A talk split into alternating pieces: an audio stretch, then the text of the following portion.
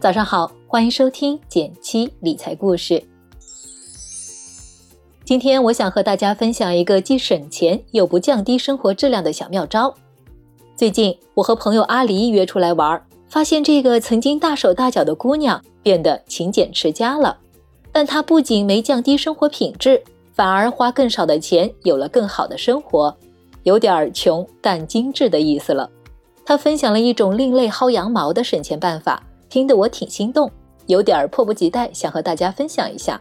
这里就不卖关子了，简单说就是买一些质地没问题，但因为种种原因在价格上折扣力度给力的商品。它们有个专有名词叫微瑕品，还真别小看。我查了查，现在已经形成一个千亿级别的消费市场。拿临期食品来说，它们不是过期变质的食品，唯一的瑕疵是过了大超市允许上架的日期。于是有一些零售商瞄准了这个商机，和厂商谈到很低的价格，有多低呢？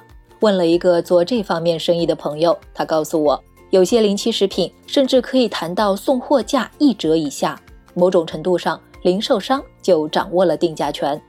这些微瑕品一般会流去小超市、线上的店铺，像临期食品还会根据离保质期的时间长短，越近的越便宜。二十八点九元十二盒的高价酸奶，原价三十九点八元的辣椒酱只需九点九元，物有所值的消费体验吸引了许多薅羊毛大军。上网一查，豆瓣上还有一个“我爱零七食品”小组，关注的人近三万，组里的羊毛不少，有兴趣的可以去遨游一下。这些微瑕品之所以能卖起来，其实还是需求大。疫情之后，很多人的手头不宽松，能省就省点儿呗。比如我朋友阿狸以前有吃夜宵的习惯，点一顿烧烤五十元起步，买个鸭舌一百元一大包。月末一算，发现零食花销仅占了工资的三分之一，高达一千五百元。有一次他看到有人在清仓零七素毛肚，原价二十八元，现在一点四元，价格一下减少了百分之九十五。离保质期还有不少时间，买来尝了下，口味完全一样。那之后，他就掉入了临期食品的坑里，买的喜滋滋的。除了线上的一些固定渠道买，阿狸也会去寻找身边的临期食品，比如小区附近的超市，晚上八点后会有一波清仓打折；周末逛盒马、无印良品，还有一些其他的进口精品超市，都会定点放出临期食品专柜。一个月下来，和以前相比，少花了不少钱。就像我爱临期食品小组介绍说的那样。用打折的价格吃到不打折的美味。自从在临期食品上吃到了甜头，平日里网购的时候，阿里也格外留意物美价廉的渠道。比如一些二手电商平台有专门的微瑕品板块，里面有护肤、彩妆、香水、母婴用品、奢侈品等，分类繁多。打开页面来看，几乎全是打半折。你可能对这些微瑕品的使用情况不太放心。比如买唇膏会不会买到别人用过的？在判断商品质量上，平台也有证据参考。点开具体商品信息，往下滑，里面有中国检科院的验货报告详情。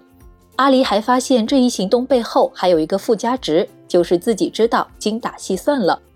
比如为了避免浪费，购买临期食品都会粗粗计算一下时间，消耗频次比较高的食品会买时间近、更便宜的。盘点年度账单发现。这样下来，衣食两项的开销平均每月能省下两千元，但便宜的东西买多了，可能会因此堆积更多不需要的物品。最后给大家提供一些真正能省下钱的小建议吧。第一，废物利用，穷而精致。阿里有一排很好看的鞋架，是装水的纸箱改造的；桌上可爱的首饰盒是退换货保留下来好看的外盒做的。一件物品在扔掉前，可以多思考一下。它的使用价值真的为零了吗？第二，给自己安排更细致且明确的预算，比如阿狸会给自己规定五百元的试错预算，通过尝试找到最省的办法。你可以给自己的开销分类，每个类别有一个上限，有了明确的数字，你会把自己卡在这个分界线以下，才能守住既定的纪律，降低沉没成本。第三，养成记账的习惯。月光是很多人在理财道路上的拦路虎，工资发了五千，一不留神花掉了六千，连上个月好不容易存下的钱也一气儿花走了。记账让钱花到了何处，一眼就明了，还能根据流向捕捉到自己的消费习惯，从而对症下药。好了，今天和大家聊薅羊毛就到这里结束了。